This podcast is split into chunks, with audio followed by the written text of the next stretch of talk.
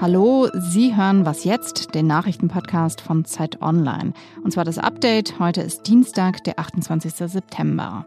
Ich bin Munja Maybock und heute geht es um die Gemengelage der Parteien nach der Bundestagswahl und um das Bundesverfassungsgericht. Das wird heute nämlich 70 Jahre alt. Der Redaktionsschluss ist 16 Uhr. Heute ist Tag zwei nach der Bundestagswahl. Grüne und FDP wollen ja erstmal vorsondieren. Morgen sollen die Gespräche offenbar beginnen. Das berichtet der Spiegel. Beide Parteien sind ja gerade bemüht, Gemeinsamkeiten zu betonen. FDP-Chef Christian Lindner hat sich ja schon mehrmals vorsichtig optimistisch geäußert.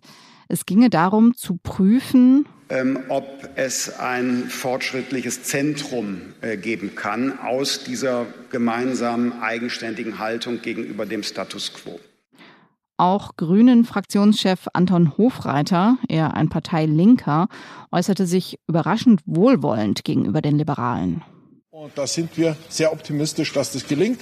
In der Opposition hatten wir auch oft sehr gute Gespräche mit der FDP und bei einer ganzen Reihe von Punkten auch gute Zusammenarbeit. Die SPD will noch in dieser Woche Sondierungen mit den beiden Parteien beginnen. Das sagte SPD-Fraktionschef Rolf Mützenich. Er riet Grünen und Liberalen zu Demut und erinnerte an das Platzen der Jamaika-Koalition vor vier Jahren. Ich glaube, beide kleinen Parteien müssen sich klar darüber werden, dass das Schauspiel, was sie vor vier Jahren hier manchmal auf Balkonen äh, absolviert haben, nicht den Aufgaben gerecht wird. Umso mehr hoffe ich, dass wir dann auch schnell zueinander finden. Die Jamaika-Koalition war auch deshalb geplatzt, weil vorab viele interne Informationen an Medien weitergegeben worden waren. SPD-Chef Norbert Walter Borjans will die Parteimitglieder in die Entscheidung über einen Koalitionsvertrag mit einbeziehen. Wie genau die Parteimitglieder eingebunden würden, werde im Zuge von Verhandlungen entschieden, sagte er. Möglicherweise sollen sie über den Koalitionsvertrag abstimmen dürfen. Es darf der Mitgliedschaft jedenfalls nicht zugemutet werden, dass sie wichtige Entscheidungen der Spitze schlucken muss und nicht mitreden darf, sagte Walter Borjans. Mit der Union redet ja im Moment niemand von den anderen Parteien, aber sie redet mit sich selbst. Die neue Unions-Bundestagsfraktion trifft sich heute am frühen Abend. Interessant wird da vor allem die Frage, ob der bisherige Fraktionschef Ralf Brinkhaus die Leitung kommissarisch übernimmt oder ob es zu einer regulären Wahl kommt. Dann könnten auch andere Kandidaten antreten, was möglicherweise einen Richtungsstreit zur Folge hätte. CDU-Chef Armin Laschet und CSU-Chef Markus Söder suchen offenbar, so berichtet es die Nachrichtenagentur dpa, nach einer einvernehmlichen Lösung. In Mecklenburg-Vorpommern will die SPD als erstes die CDU zu Sondierungsgesprächen einladen, um auszuloten, ob die bisherige Regierungskoalition fortgesetzt werden soll. Ein Terminplan stehe noch nicht fest, aber es solle zügig sondiert werden, sagte ein Parteisprecher. Danach sollen dann auch Sondierungsgespräche mit der Linkspartei, den Grünen und der FDP geführt werden. Heute vor 70 Jahren ist das Bundesverfassungsgericht gegründet worden. Das war damals eine ganz neue Institution, ein Gericht, das kontrollieren sollte, ob die Verfassung, die die neu gegründete Bundesrepublik sich gegeben hatte, auch eingehalten wird. Das ist die eine Aufgabe. Die andere ist, dass das Bundesverfassungsgericht die höchste richterliche Instanz in Deutschland ist und somit die Urteile anderer Gerichte aufheben kann. Und um diesen Geburtstag heute würdig zu begehen, spreche ich jetzt mit Heinrich Wefing, dem Politikchef der Zeit. Hallo Heinrich.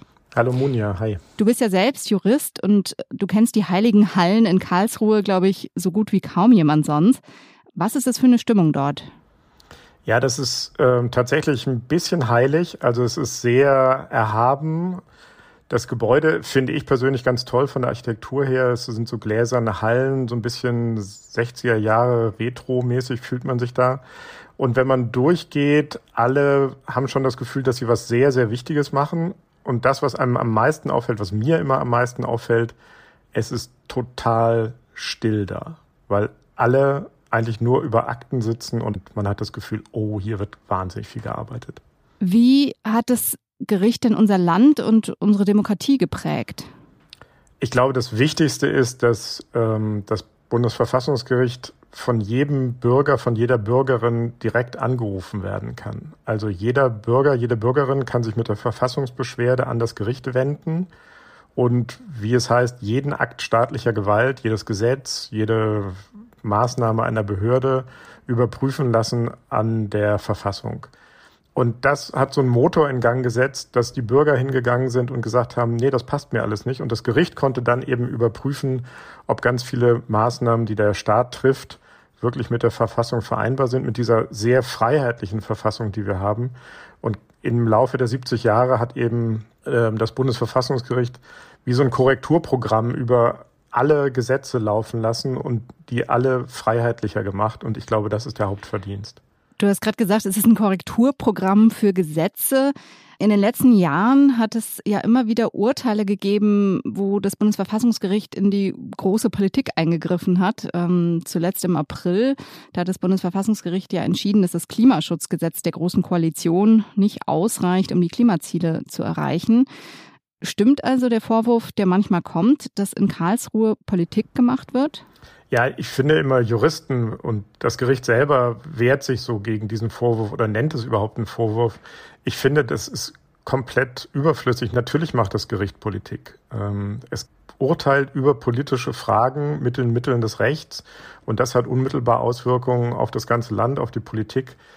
Was die immer sagen, wir machen selber keine Politik. Ähm, was sie damit meinen ist, sie machen halt, die haben kein eigenes politisches Programm oder sie, sie können nicht von selbst initiativ werden, sondern sie können immer nur reagieren auf das, was ihnen entweder die Bürger vorlegen oder was ihnen das Parlament vorlegt. Insofern sind sie kein politischer Akteur aus total eigenem Recht. Aber alle ihre Entscheidungen ähm, haben im Kern einen politischen Charakter. Ja, das ist, glaube ich, das kann man gar nicht bestreiten. Und das ist auch nicht schlimm. Es ist ähm, Jemand anders hat mal gesagt, das ist wie so eine Reflexionsschleife, die sich die Bundesrepublik nochmal gönnt. Also es werden erst die Gesetze gemacht und dann nochmal ohne den Zeitdruck ähm, des Berliner hektischen Betriebs und mit ganz viel Sorgfalt und so wird nochmal geguckt, ist das wirklich der beste Weg? Wie können wir verschiedene Interessen ausgleichen? Und manchmal gelingt das eben sehr gut. Ähm, und deswegen auch ist das Gericht so populär, weil viele der Entscheidungen einfach sehr einleuchtend waren. Also 70 Jahre Bundesverfassungsgericht sind ein Grund zu feiern. Danke dir, Heinrich. Danke dir, Munja. Ciao. Was noch?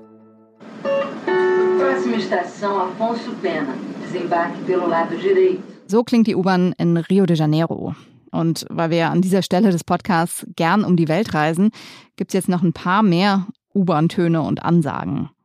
Die New York Times hat nämlich eine wunderbare Sammlung zusammengetragen. Das hier ist zum Beispiel Budapest, ein flüchtiges Arpeggio. Kérem vigyázzanak, az ajtók záródnak. Die indische Stadt Gurugram gefällt mir auch ganz gut. Das ist eine munter wiederholte Sequenz.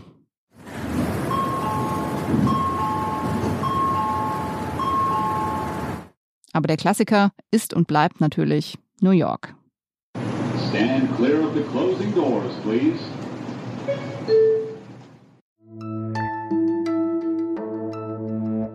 Das war's für heute von mir. Sie können uns erreichen, wie immer per Mail unter wasjetzt.zeit.de. Ich wünsche Ihnen einen schönen Abend. Ich bin Munja Maybock. Tschüss, bis bald.